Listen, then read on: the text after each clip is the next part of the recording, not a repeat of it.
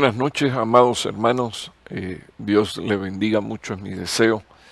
Eh, hoy día martes nos estamos volviendo a, conectar, bendito Dios, a través de Facebook Live y honramos y glorificamos al Señor eh, por esta oportunidad hermosa que Dios nos regala de poder compartir la palabra, la instrucción, la enseñanza para edificar eh, nuestra vida y para eh, edificar eh, nuestros corazones, también nuestras familias. agradezco al Señor por, por todos nuestros ah, hijos de Casa Jericín, hijos del ministerio, hermanos, amigos, y espero con la ayuda del Señor que usted sea bendecido y prosperado por el poder de la palabra de Dios.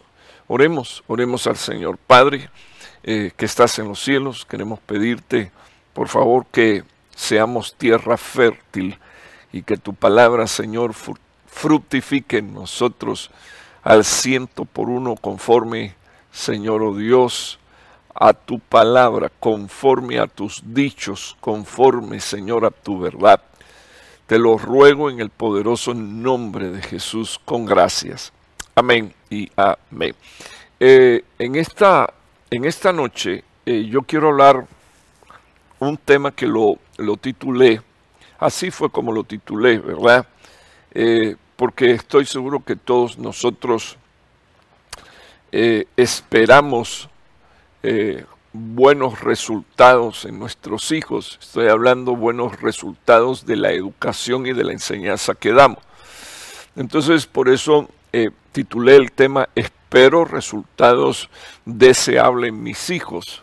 O sea que yo sé que todo padre anhela eh, que la palabra de Dios, que la educación, la enseñanza, la provisión que le hemos dado a nuestros hijos, eh, sirva para que esta persona, ah, esta personita que se va edificando y que, que, y que va creciendo, eh, crezca con la bendición de Dios, pero decir que crezca con la bendición de Dios no solo tiene que ver con, con ropa, zapato, comida, eh, yo creo que nosotros deberíamos de recordar que el Señor Jesucristo eh, dice en su palabra que le dijo a sus discípulos, que eran los apóstoles, eh, dejad los niños venir a mí porque de los tales es el reino de los cielos.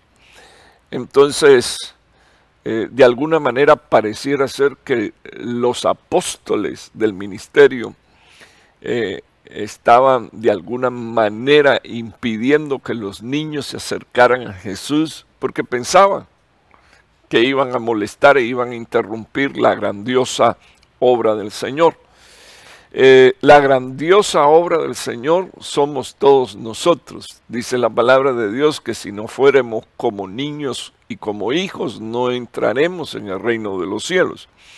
Entonces yo creo que de alguna manera cuando Dios nos regala hijos, es bueno entender primero que estamos recibiendo herencia de Jehová. Y después eh, la palabra del Señor dice en Malaquías capítulo 2 que el Señor le habló a, los sacerdotes y, les dijo eh, eh, que los hijos que, le, que Dios les había dado a ellos, se los había dado a ellos para que lo llevaran de regreso a la patria celestial. Entonces yo creo como que primero creo como padre de hijos que tengo una responsabilidad muy grande y tengo una tarea muy grande. Entonces, eh, pero no me puedo escudar por el hecho de que la tarea es grande, hay algo que yo no puedo hacer. Porque la palabra del Señor a mí me enseña que Dios nos ha habilitado y, parte de lo que tenemos eh, de Dios es precisamente eh, la habilitación y también la capacidad como padres de criar y de proveer para nuestros hijos.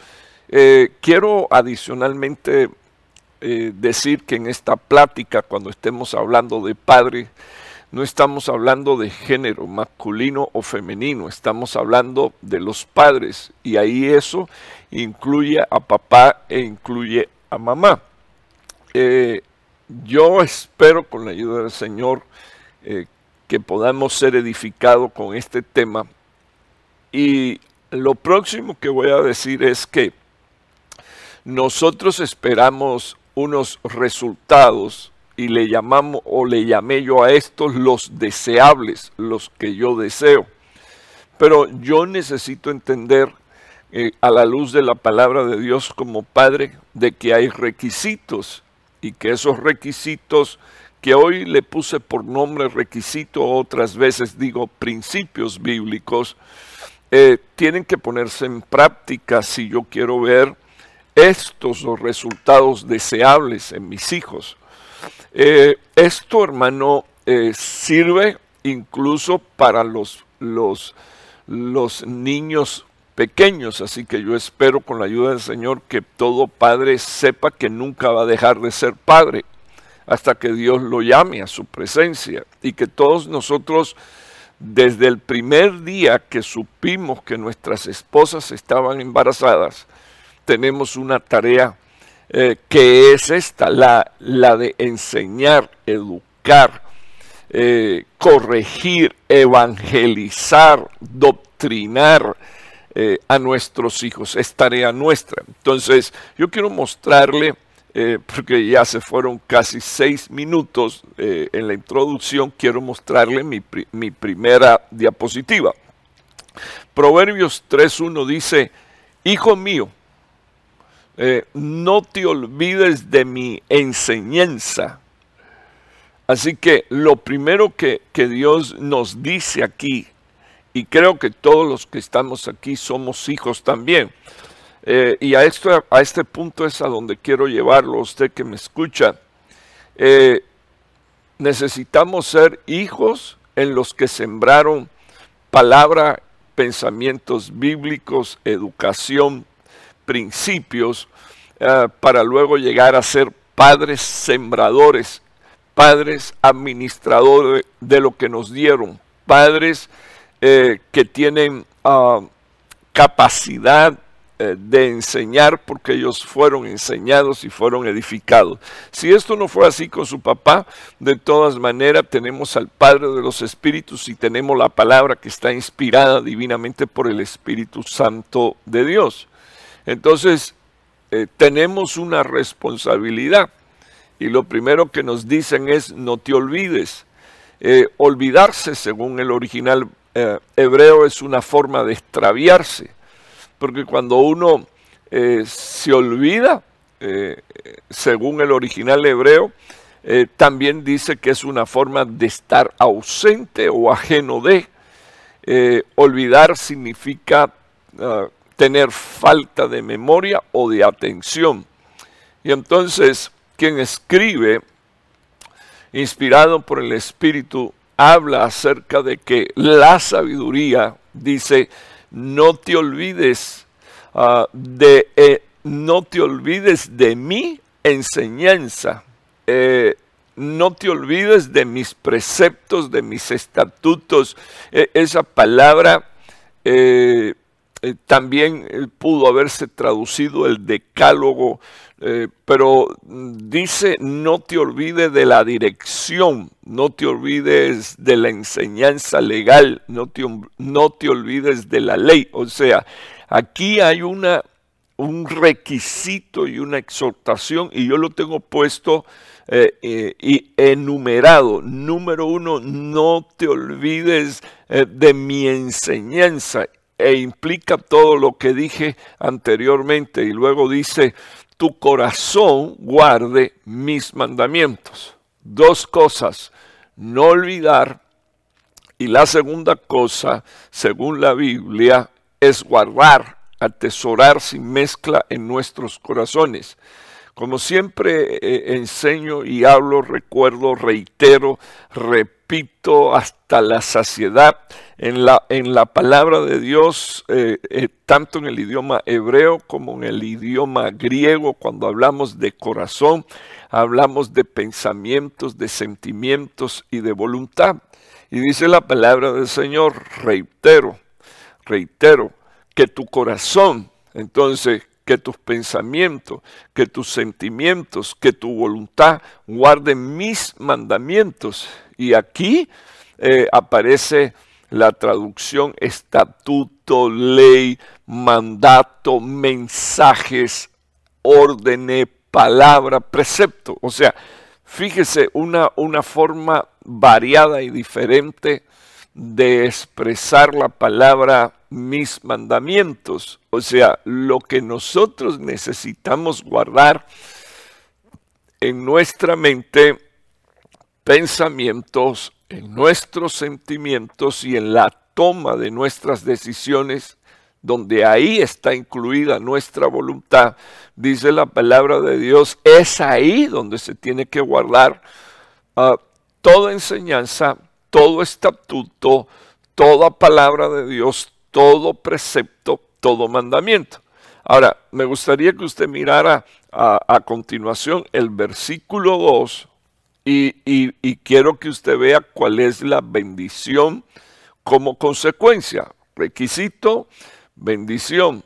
Proverbios 3.2, porque largura de días, y en el original eh, hebreo es la prolongación por siempre, o sea, larguras de día equivale a la eternidad, porque largura de días y años de vida, años de vida tiene que ver con los años de vida aquí en la tierra, largura de días con la eternidad del espíritu, largura de años ah, de vida aquí en la tierra, dice la Biblia, largura de día años de vida y paz se te añadirán. Entonces, tenemos el, panorama. Eh, espero, espero un resultado deseable para la vida de mis hijos. Estoy anhelando que mis hijos sean bendecidos y sean prosperados. Requisito número uno. No te olvides de la enseñanza. Dice la palabra de Dios, no te olvides de mi enseñanza y que tu corazón guarde mis mandamientos. Y el resultado será estas tres cosas. Eternidad, o sea, la prolongación para siempre eh, de, de, de los días eh, bendiciones, años de vida aquí en la tierra, dice la palabra de Dios, y paz. Entonces, ah, cuando, cuando usted lee la palabra, usted se da cuenta que hay una conexión, versículo 1, versículo 2, hay una conexión eh, entre el principio o el requisito y luego lo que desata el hecho de que yo obedezca. Número uno, que yo no me extravíe como hijo. Número dos, que yo no esté ausente o ajeno a lo que yo tengo que hacer. Número tres, que en mí no haya falta de memoria o de atención. Y si usted se da cuenta, esta es una de las cosas eh, más difíciles de lograr con nuestros hijos, que ellos nos presten atención. Ahora, tenemos que venir a la palabra. Si yo anhelo ah, que en la vida de mis hijos esto hayan frutos deseables y que para nada se acerquen los frutos no deseables, entonces yo tendré que enseñar y tendré que velar porque estas cosas se manifiesten en la vida de mis hijos. Reitero, número uno, que no se olviden. Número dos, que guarden en sus pensamientos, en sus sentimientos y en su voluntad el mandato y la consecuencia va a ser esta que describe el versículo 2. Quiero que usted vea el versículo 3 de este mismo pasaje. La misericordia y la verdad. Misericordia y verdad en el original hebreo es estabilidad, confiabilidad, fidelidad, actuar rectamente, que la misericordia y la verdad nunca se aparte de ti. Eh, aquí estoy poniendo el tercer requisito, que la misericordia y que la verdad nunca se aparten de ti. El cuarto requisito sería, átalas, dice la Biblia, a tu cuello. Sin embargo, cuando, cuando, cuando, cuando usted lee el original hebreo, las dos palabras que se usan, por ejemplo, átalas dice que te ligues en amor.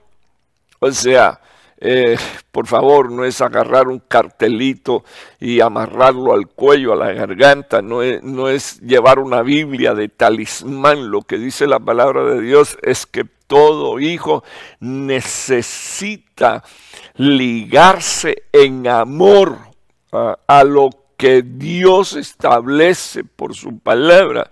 Entonces, quiero que usted observe que la palabra cuello también ah, debió de traducirse garganta, o sea que lo, que el proverbista está escribiendo es que ah, la, enseñanza y el mandamiento es necesario uh, rumiarlo, masticarlo, cuando está diciendo el proverbista, átalas a tu cuello, lo que está diciendo es, lígate en amor. Le está diciendo a los hijos, lígate en amor a la palabra y comienza a rumiarla, a masticarla. Y me llama la atención que dice rumiar, porque esta es una, esta es una característica, por ejemplo, un, un animal rumiante es la, la vaca.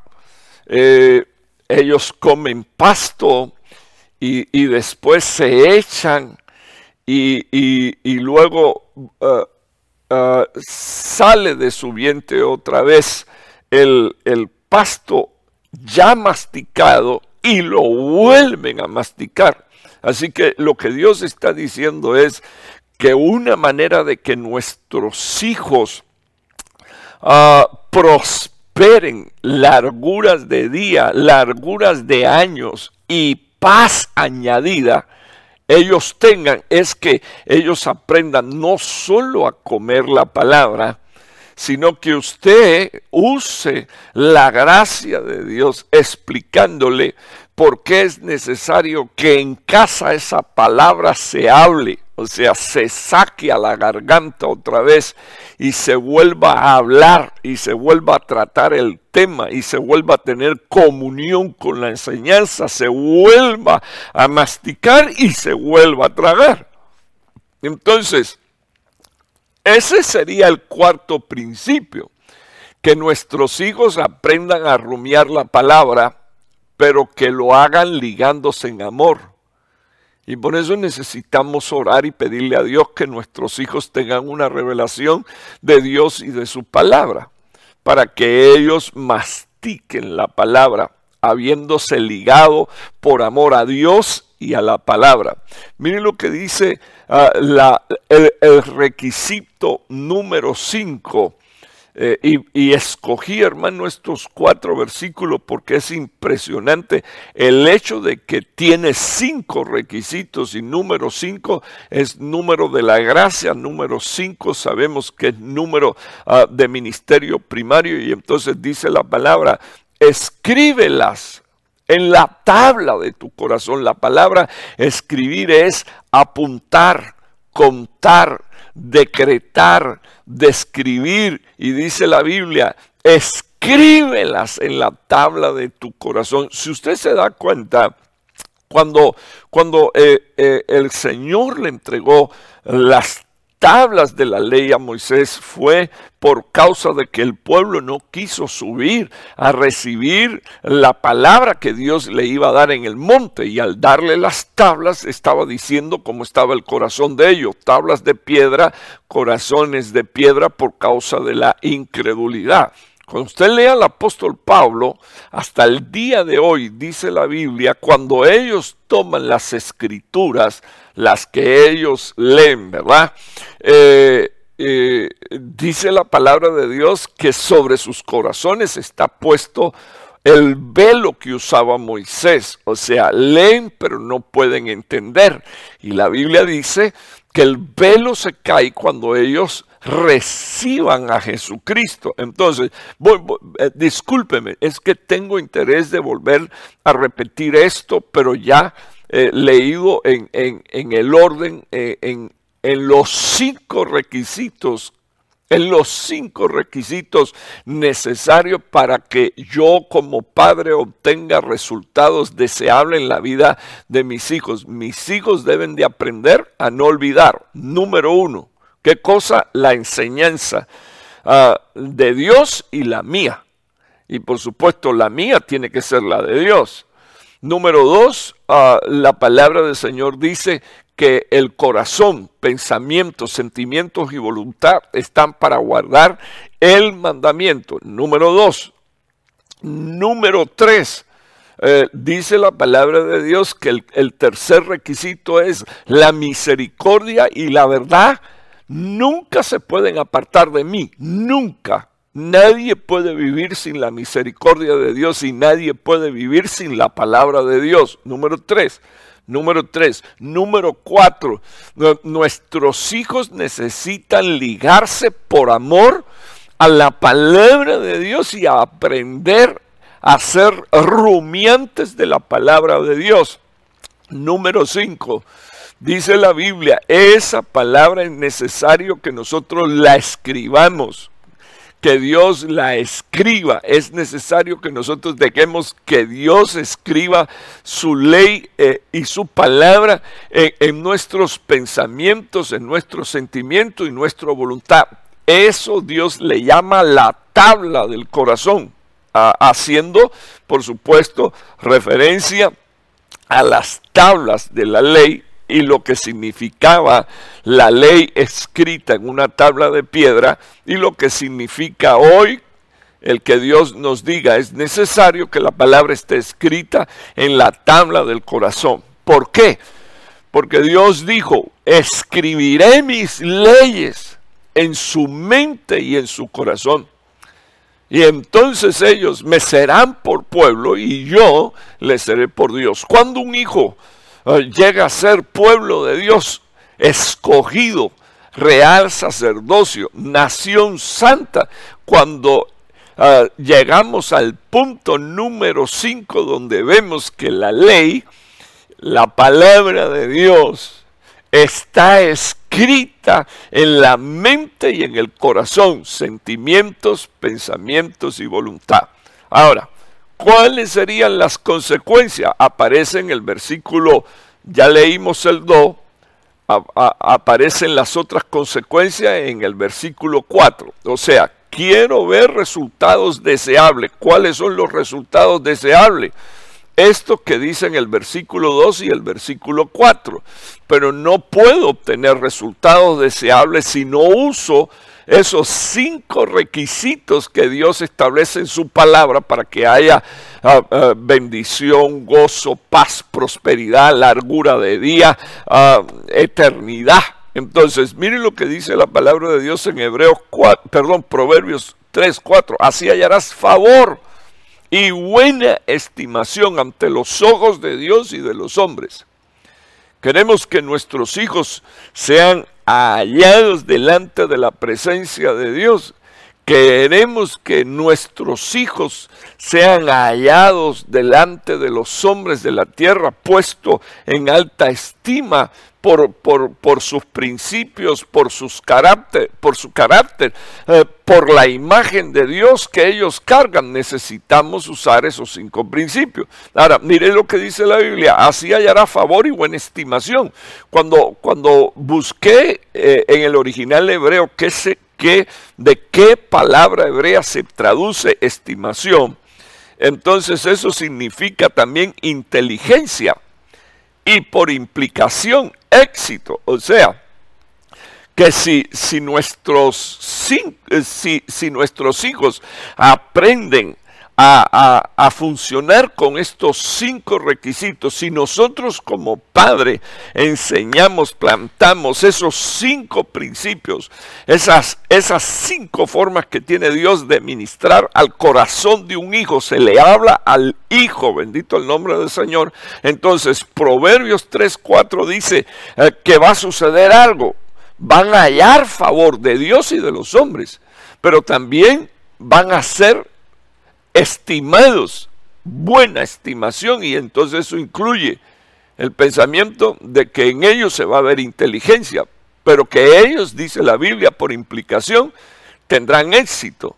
Dice la palabra de Dios que esto significa también cordura, o sea, que con estos cinco principios ellos no se verán como locos, ah, como enajenados mental, sino que la palabra del Señor dice que Dios y los hombres lo verán como gente cuerda, como personas de entendimiento, como personas de inteligencia, como personas que tienen opinión, prudencia, sabiduría y que lo que hablan lo hablan con sentido lógico.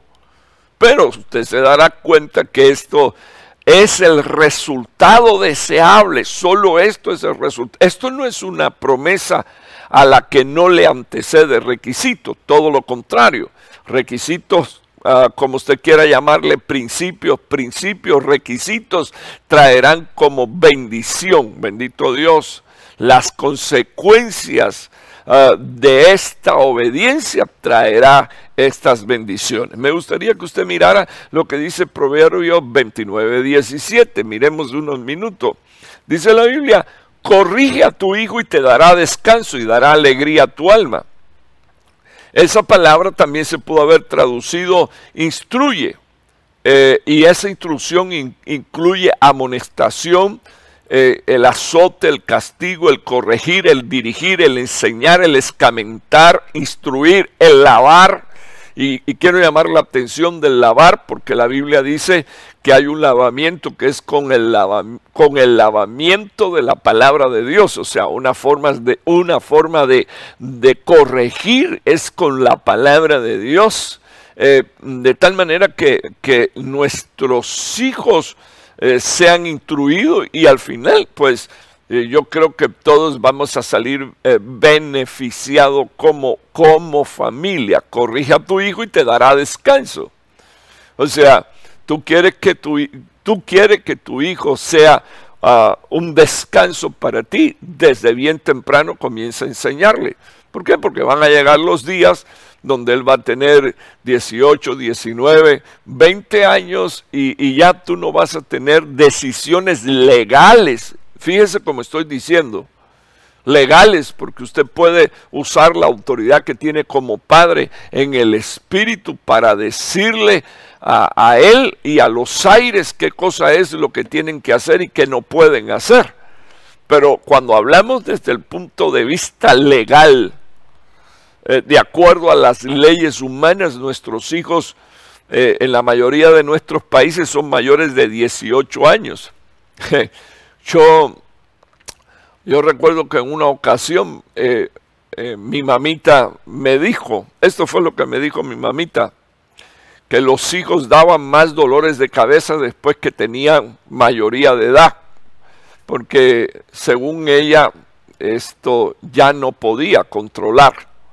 Ya ella no estaba en control, ya ella no, no, no estaba en la posición de tener a, los hijos dentro de la casa y decirle váyase a dormir o vaya y siéntese allí, está, está disciplinado. Entonces e, ella tenía eh, eh, a su manera de ver, eh, la preocupación de ella era que yo creciera. Pero, pero yo digo, bendito el nombre del Señor, que si uno hace un buen trabajo, según la Biblia, eh, entonces el resultado deseable usted como padre lo va a tener. Si usted no corrige ahora, no tendrá descanso después. Pero si usted corrige desde bien temprano y usted está al tanto de sus hijos desde bien temprano, usted no, usted no se salta la, la, corrección, la disciplina, usted no se salta la enseñanza. Si usted no es un padre y usted no es una madre tolerante, entonces definitivamente la palabra del Señor dice, corrige a tu hijo y lo que va a suceder es estas dos cosas, las consecuencias. O sea, requisito corrige. Quiero obtener resultados deseables en la vida de mis hijos, entonces debo de corregir a mis hijos desde temprano. Esencialmente quiero dejar en su corazón que, que las, las cosas más importantes que van a hacer nuestros hijos toda su vida la aprenden dentro de los primeros cinco años de vida. Eso es hablar, eso es hacer eh, sus necesidades, eso es, eso es comer, eh, eso es vestirse. Entonces, cuando, cuando, cuando usted usa eh, esto que es natural, enseñarlos a bañarse, por ejemplo, estas cosas que son naturales, usted la lleva al campo de lo espiritual, tiene una correspondencia. O sea, te toca dormir, tienes que ir a dormir. Entonces tiene una correspondencia. Hijito, te toca esperar en el Señor. Necesitas confiar en el Señor. Necesitas descansar y esperar en el Señor. Pero si yo que soy padre no puedo descansar en el Señor, ¿qué va a aprender mi hijo? ¿Cuál testimonio le voy a dar? Eh, eh, hijo, de la misma manera que te gusta comer, necesitas alimentar tu alma y tu espíritu. Entonces, cada situación de nuestra vida tiene un área espiritual aplicable con la que nosotros podemos bendecir a nuestros hijos. Entonces la Biblia dice, corrige. Eso no es, eso no, la palabra en el original hebreo no es solo azotarlo o castigarlo, es instruirlo, es amonestarlo, es dirigirlo, dirigirlo. Él no sabe cómo tomar las decisiones de su vida, necesita un padre y una madre que le dé dirección, dirigirlo, enseñarlo, instruirlo. Lavarlo es cuando se ensucia, papaito, vente para acá, mira lo que dice la Biblia, esto no está bien, esto a Dios no le agrada, espérate un momentito, déjame lavarte con la palabra y déjame lavarte con una oración de intercesión pidiéndole a Dios misericordia por tu vida. Entonces, mire lo que dice la Biblia, corrige a tu hijo, no se trata hermano de que usted, ay hermano, no sé, ¿Cómo es posible si yo a mi hijito lo llevaba a la iglesia desde niño y usted haciendo responsable al pastor y a los maestros de escuela bíblica de que no le dieron una buena instrucción a su hijo? Pero la Biblia no dice que yo tengo que enseñar a su hijo. La Biblia lo que dice es corrige a tu hijo. Y dice la palabra de Dios tu hijo, después que sea un hijo que haya aprendido corrección, que incluye todo lo que está puesto ahí en su pantalla, entonces tu hijo te, dará descanso y dará alegría a tu alma. Entonces, resultados deseables eh, necesitan aplicación de requisitos bíblicos que son importantes. Proverbio 29, 18, la continuación del versículo anterior, donde no hay visión, el pueblo se desenfrena. Y a mí me enseñaron a leer la Biblia eh, con textos y con contexto para no, no usar un versículo para un buen pretexto. Se viene hablando aquí de la familia, se viene hablando aquí de los hijos, y entonces acto seguido dice, donde no hay visión, dice la palabra de Dios, el pueblo se desenfrena. O sea, donde hay un padre y una madre que no tienen la visión de qué cosa es lo que tienen que hacer con sus hijos, entonces yo quiero que usted vea aquí la parte espiritual de tu ministerio en el hogar, donde no hay visión, donde tú no tienes una vista, eh, eh, eh, una vista mental, o sea, la capacidad de pensar, de ver el presente y de ver el futuro, las consecuencias de las acciones, donde no hay un sueño, donde no hay una revelación, donde no hay una oración, oráculo profético, ah, donde no hay una visión, dice la Biblia, el pueblo, cambie esa palabra, un minuto, agradezcamelo después el hijo se desenfrena.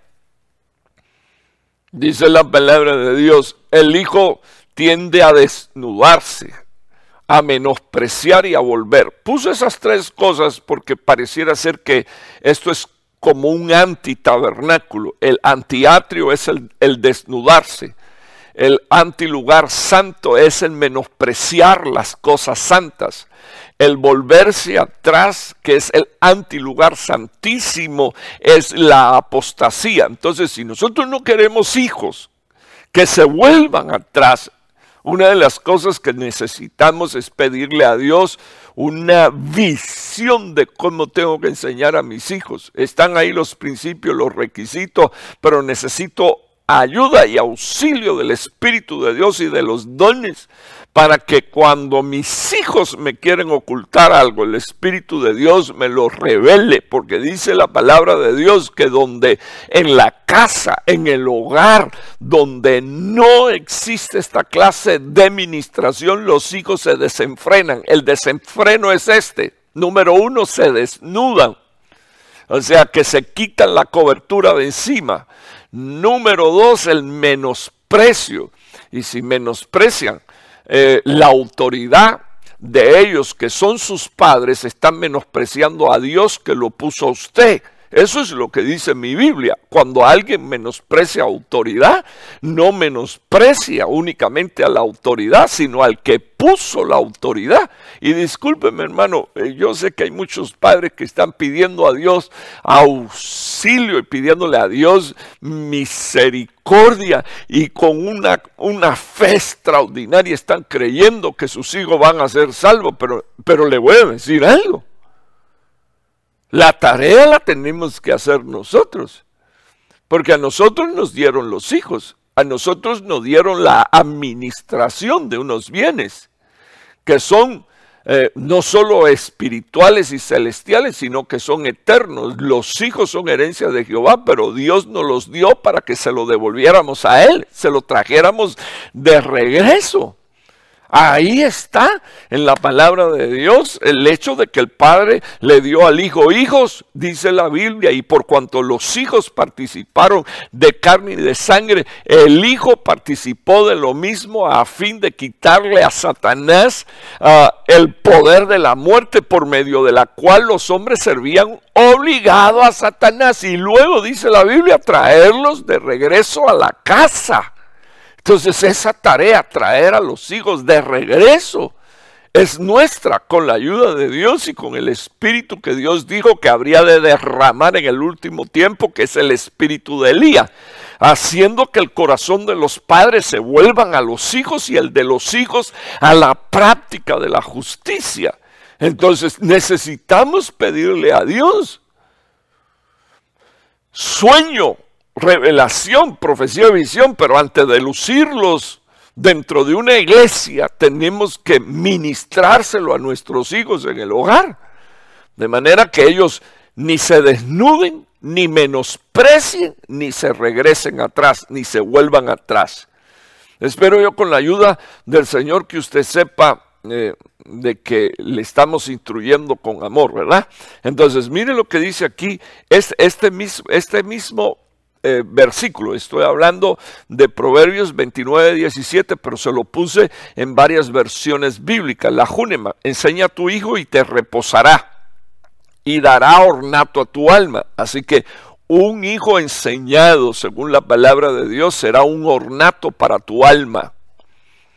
O sea que cuando un hijo es enseñado y, finalmente termina hallando gracia delante de Dios y de los hombres, el, el, que lleva, el que lleva honra fue el padre y la madre que lo enseñó. Dice la versión NTV, disciplina a tus hijos y te darán tranquilidad de espíritu y ellos terminarán alegrando tu corazón. Disciplina a tu hijo y él te dará descanso. Si, si él será tu delicia. O sea, y eh, resultados esperados, que mis hijos sean mi delicia, pero ¿para qué? Para que te puedas deleitar en tus hijos y en los hijos de tus hijos y en los hijos de los hijos de tus hijos, deleitarte. Una de las cosas que dice la palabra de Dios es que tiene que establecer disciplina en la vida de tus hijos. Dice la palabra de Dios, si corriges a tus hijos, vivirás tranquilo y además te colmará de satisfacción. Quiero que usted vea eh, el, próximo, el próximo versículo. Uh, 1 Corintios 10, 31. Por esto sea. Y he aquí eh, una, una, una disciplina muy buena que quiero compartir con usted. Eh, nuestros hijos tienen que estar conscientes y a nuestros hijos tenemos que enseñarle que que Dios no solo está en el templo. Una de las, una de las cosas eh, que yo le pido a Dios siempre es que el Señor, el, Señor me ayude a ser íntegro para con Él.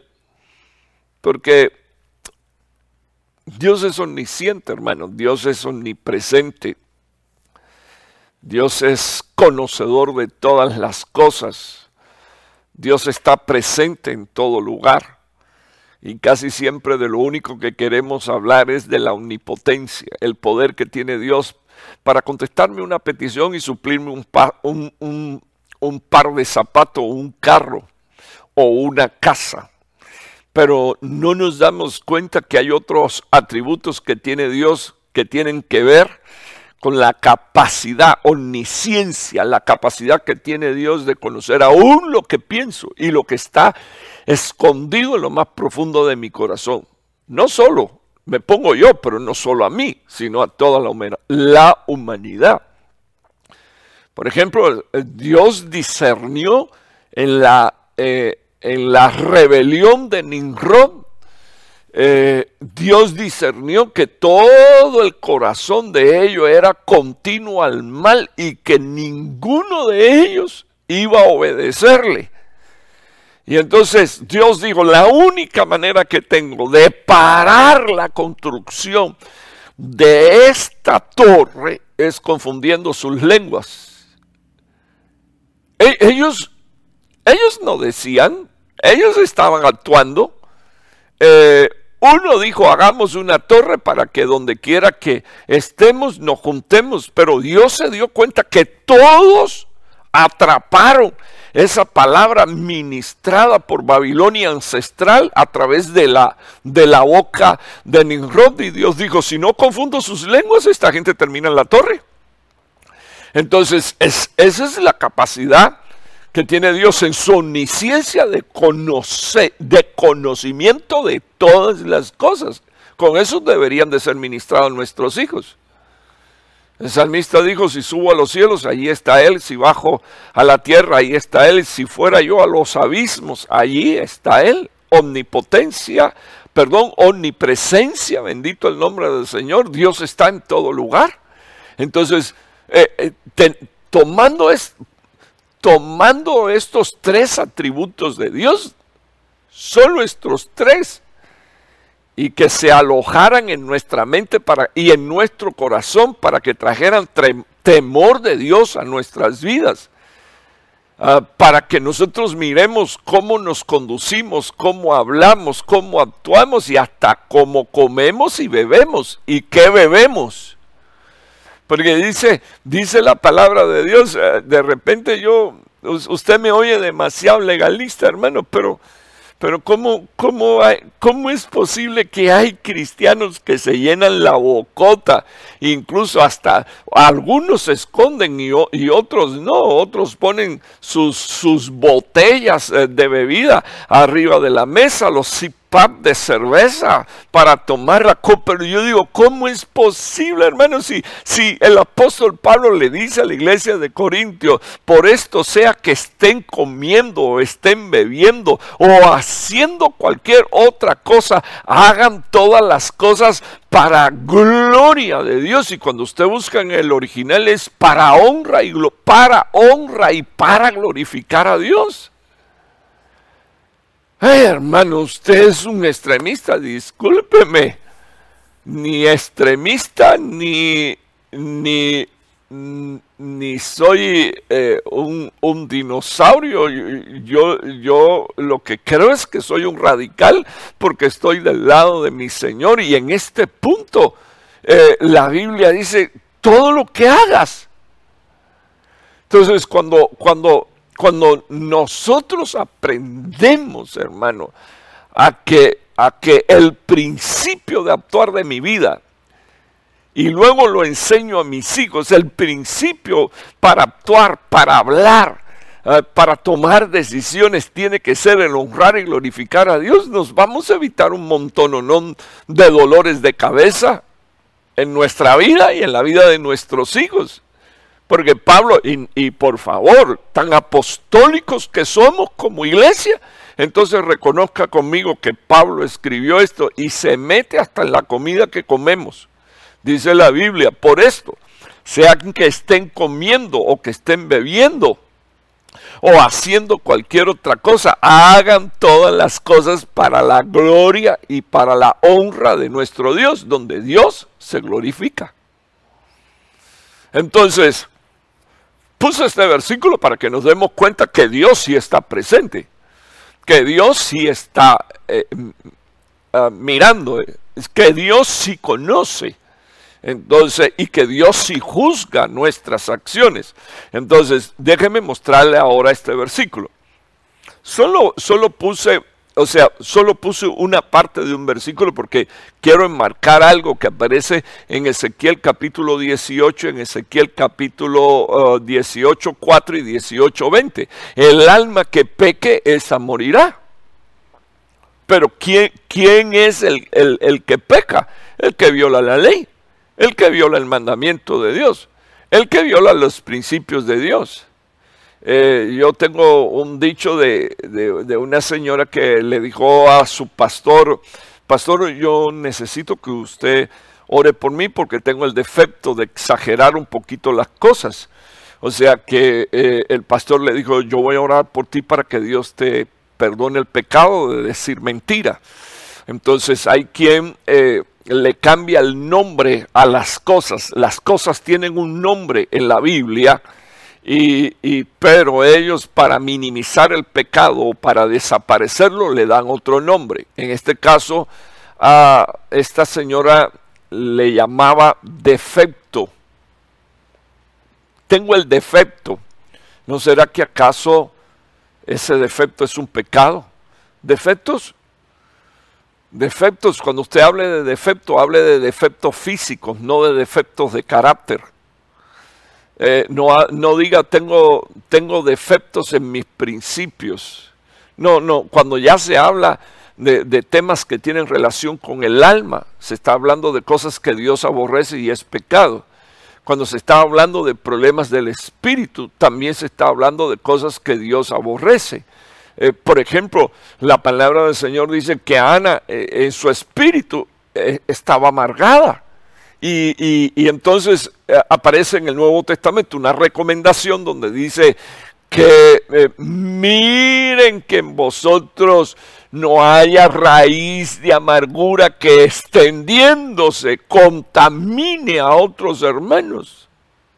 Para empezar, eh, es, es impresionante porque la amargura no se queda contigo, sino que trasciende al resto de la familia.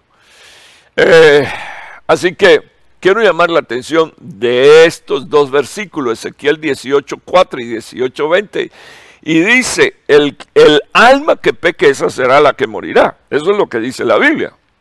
Ahora, eh, quisiera por favor, yo, yo, puse, yo puse aquí, piensa en la niñez. Y, y también en el comportamiento de nuestros hijos.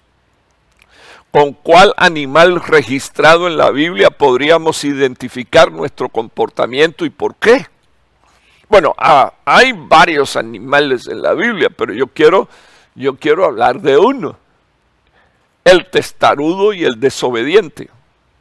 Eh, en la Biblia eso es comparado a un burro y otras traducciones ponen la palabra asno. Yo sé que Usted que es más sofisticado va a decir, no es lo mismo lo uno que lo otro, pero los dos son burros, los dos son asnos, eh, los dos son tercos, los dos son testarudos, y este es el clásico animal que no se doma, que aunque usted le, le, le pone carga encima, necesita, no necesita un látigo, lo que necesita es, es, es un pedazo de madera, un cuje, eh, de naranja o de limón, un pedazo de rama de naranja o de limón que no se rompe fácilmente y con eso, con eso es con lo que lo castigan para que caminen cuando no quieren hacerlo, para que obedezcan cuando no quieren hacerlo. O sea que el animal este es tipo de el testarudo y el desobediente. Entonces, déjeme, déjeme mostrarle si usted me permite, por favor, téngame paciencia. Soy ya, eh, eh, eh, en unos minutos voy a estar terminando, pero téngame paciencia para que usted entienda por qué nuestros hijos necesitan corrección desde temprano para que luego no nos entristezca. Ah, de repente usted no tiene hijos testarudos ni tiene hijos desobedientes pero que espero yo en el Señor que le sirva, porque si usted quiere buenos resultados, usted, usted necesita usar los requisitos que marqué al comienzo. Porque mire, mire ahora, quiero hablar del testarudo y el desobediente. Proverbio 26.3. Mire lo que dice la Biblia. Guía al caballo con el látigo y al burro con freno. Y al necio con la vara en la espalda. Proverbios 26.3. O sea, eh, nuestros hijos necesitan ser guiados.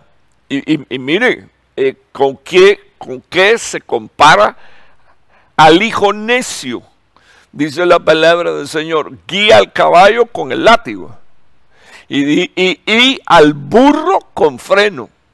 Entonces, cuando, cuando un hijo no tiene corrección, no tiene disciplina, acuérdense que no estoy hablando de golpear únicamente, es exhortar, es disciplinar, es reprender, es, eh, es bañarlo con la palabra de Dios. Entonces dice la Biblia, al necio con una vara en la espalda. Jeremías 22, 17. Ah, esto se lo dice eh, el Señor a un rey, que fue hijo de un hombre poderosísimo, un hombre de Dios extraordinario. Después, si usted quiere leer el, pasaje, vaya, pero yo extraje estos dos versículos porque me llamaron la atención. Mire lo que dice la Biblia de este hombre, mas tus ojos y tu corazón solo están para tu propia ganancia o sea, hijos que son testarudos y necios, pero que usted quiere comprar su obediencia regalándole cositas al nene. Y entonces el nene se cree con el derecho de que se lo merece todo y llega a ser un hombre y llega a ser, eh, eh, tú sabes, legalmente mayor de 18 años y ya contigo no quiere nada más. Entonces mire lo que dice la Biblia. Lo que le dijo Dios a este que en un tiempo fue muchacho, que creció y, entonces llegó a ser rey, se volvió el rey. El rey de sus propias decisiones, el, rey de su corazón, el, rey por encima de otros. Y entonces mire lo que le dijo Dios, el Dios que escudriña los corazones, el Dios que escudriña la mente, el Dios que escudriña los pensamientos, los sentimientos, las aptitudes. Dios vino y le dice a este, Déjeme decirle que el padre de este muchacho fue uno de los hombres que trajo uno de los avivamientos más grandes en Israel. El padre de este muchacho se llamaba Josía. Sin embargo, el hijo crece y mira lo que le dice, mas tus ojos y tu corazón solo está para tu propia ganancia. O sea, los hijos que creen que se lo merecen todo y que ellos siempre tienen que salir ganando. El Señor le dijo, para derramar sangre inocente. Y dice la Biblia, y para practicar la opresión y la violencia. O sea, hello. Si, si, si, si tú te das cuenta, lo que yo te estoy queriendo decir que dice la palabra de Dios es eso. Ah, hijos que no son corregidos desde temprana edad a causa de su violencia son violentos. No debería de haber un padre y una madre que le permita a los hijos que le levanten la mano y lo golpeen. No deberían de haber padres Ah, y madres que le permitan a los hijos que golpeen a otro de sus hermanos. Porque lo que usted está haciendo es entronizando la necedad, la estupidez, pero además de eso, nuestros hijos acostumbrados a semejante cosas se vuelven derramadores de sangre inocente, dice la palabra de Dios, y entonces practican la opresión eh, se casan y quieren que la mujer sea su esclava. Y luego practican la violencia con la mujer y con los hijos. Y ahí es de donde salen los violentos, los golpeadores, los abusadores. Y entonces Dios viene y le habla y le dice a este que era un golpeador, un abusador, un sinvergüenza, le dice, yo conozco tus ojos y también conozco tu corazón. Tus ojos y tu corazón solo están en tu propia ganancia. La raíz de todos los males, el amor al dinero y a las posesiones. Eso es lo que tienes en tu mente y en tu corazón. Derramas sangre inocente. Eh, eh, escúcheme hermano, eh, esto era literal. Pero cuando tú te vas a, la primera carta del apóstol Juan, dice la Biblia que el hermano que no ama a su hermano es un homicida. O sea, es un derramador de sangre inocente.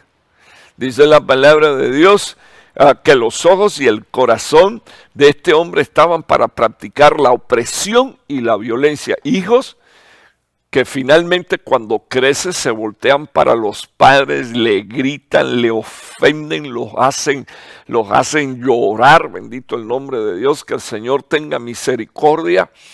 Ah, pero ellos lo único que no hicieron fue corregir cuando tenían que corregir. Jeremías 22, 19. Eh, dejé un versículo por medio y, puse el siguiente. Mire lo que el Señor le dijo con entierro de asno serás enterrado, arrastrado y tirado fuera de las puertas de Jerusalén. Entonces, déjenme compartir un minuto cuál es mi visión espiritual.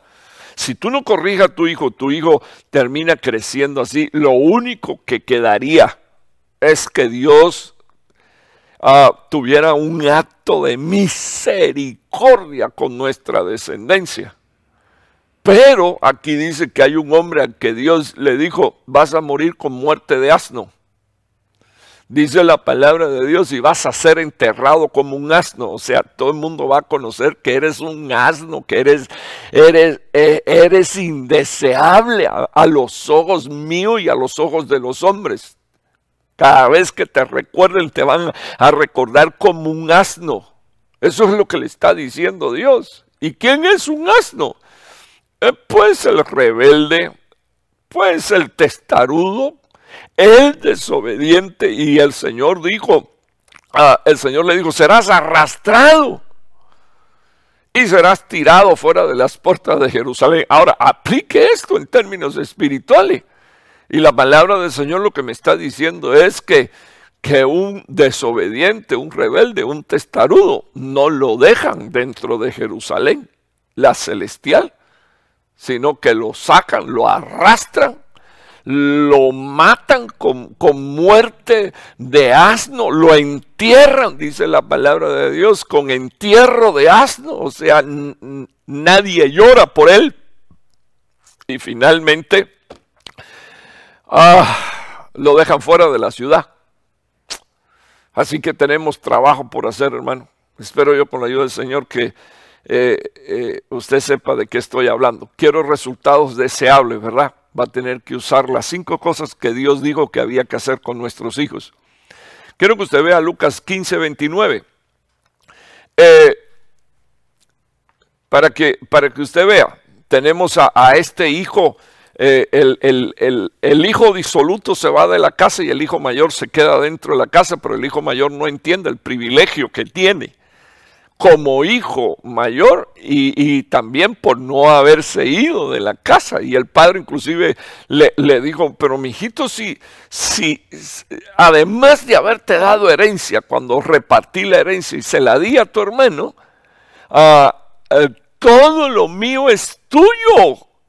Estando aquí en la casa, todo lo mío es tuyo.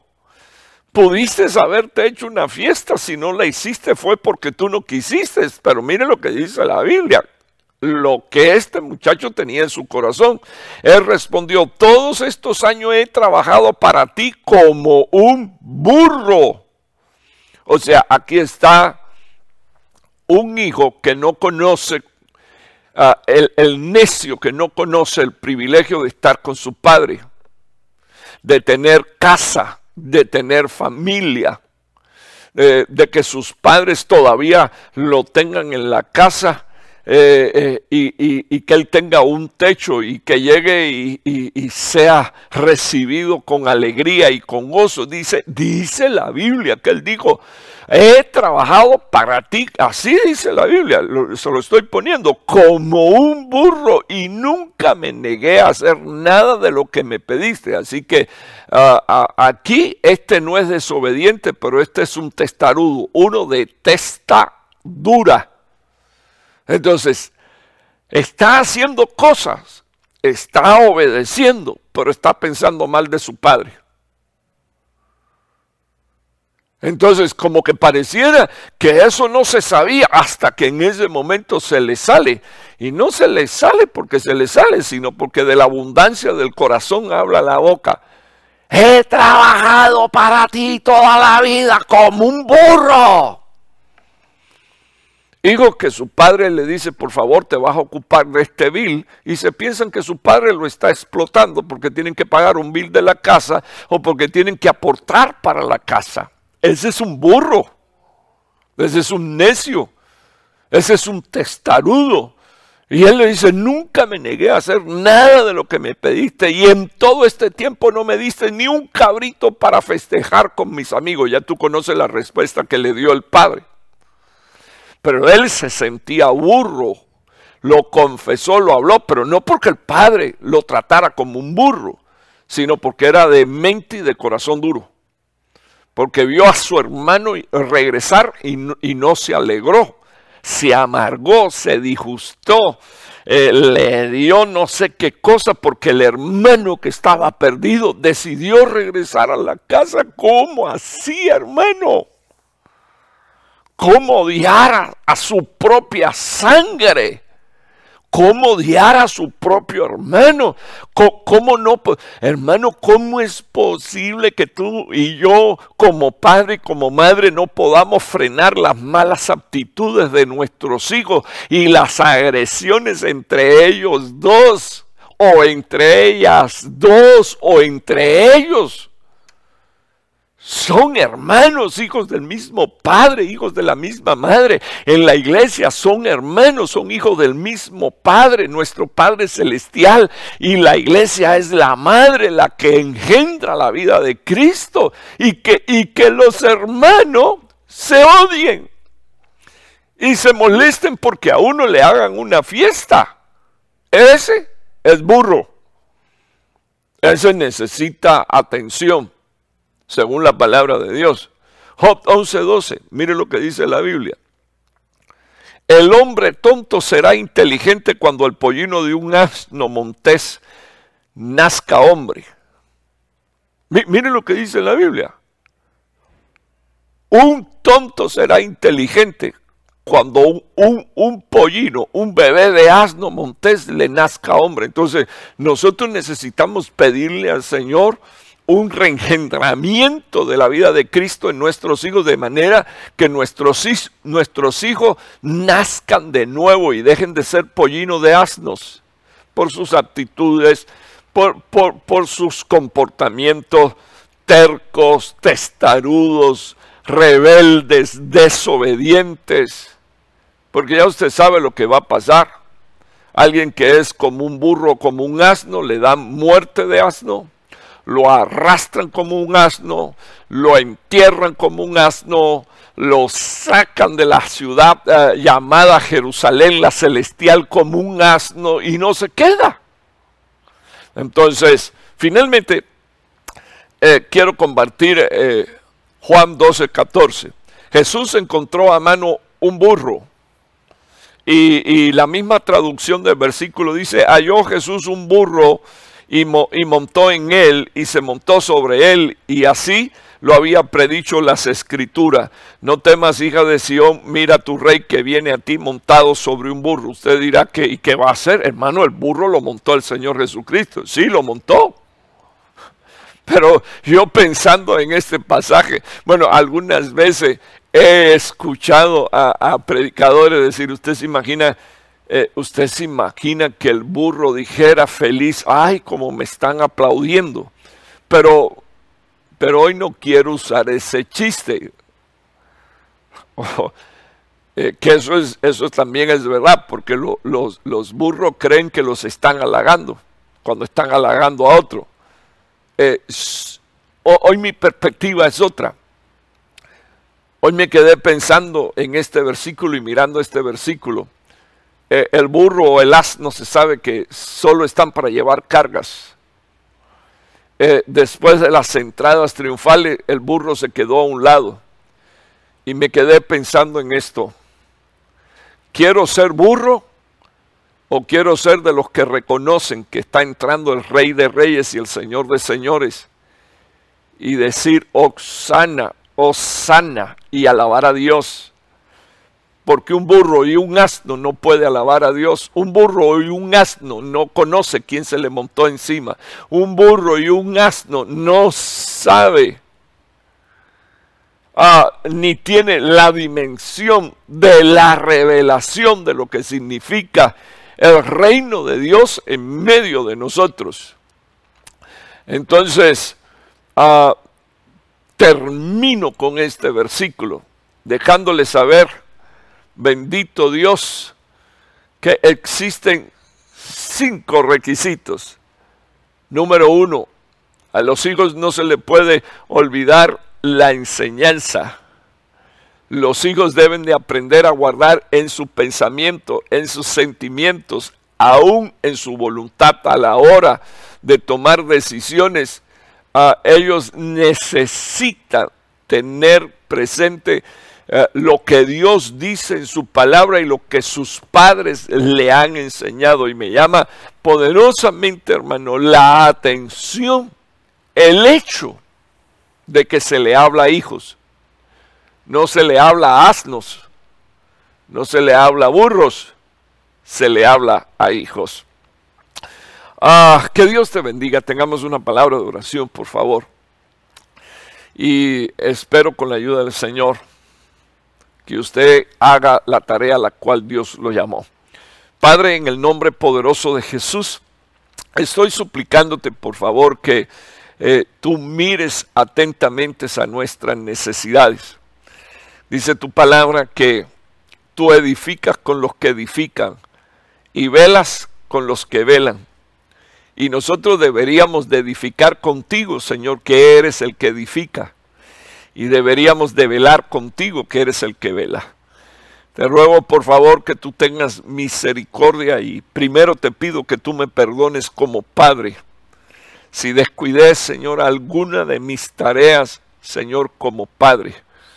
Te pido por favor que tú me ayudes a recuperar el tiempo, Señor, y que mis hijos en lo natural, mis hijos adoptivos, mis hijos en lo espiritual, Señor, oh Dios, sean bendecidos y sean prosperados a través, Señor, oh Dios, de requisitos o principios, Señor, que como padre yo recuerdo, traigo a la memoria, Señor, a los hijos.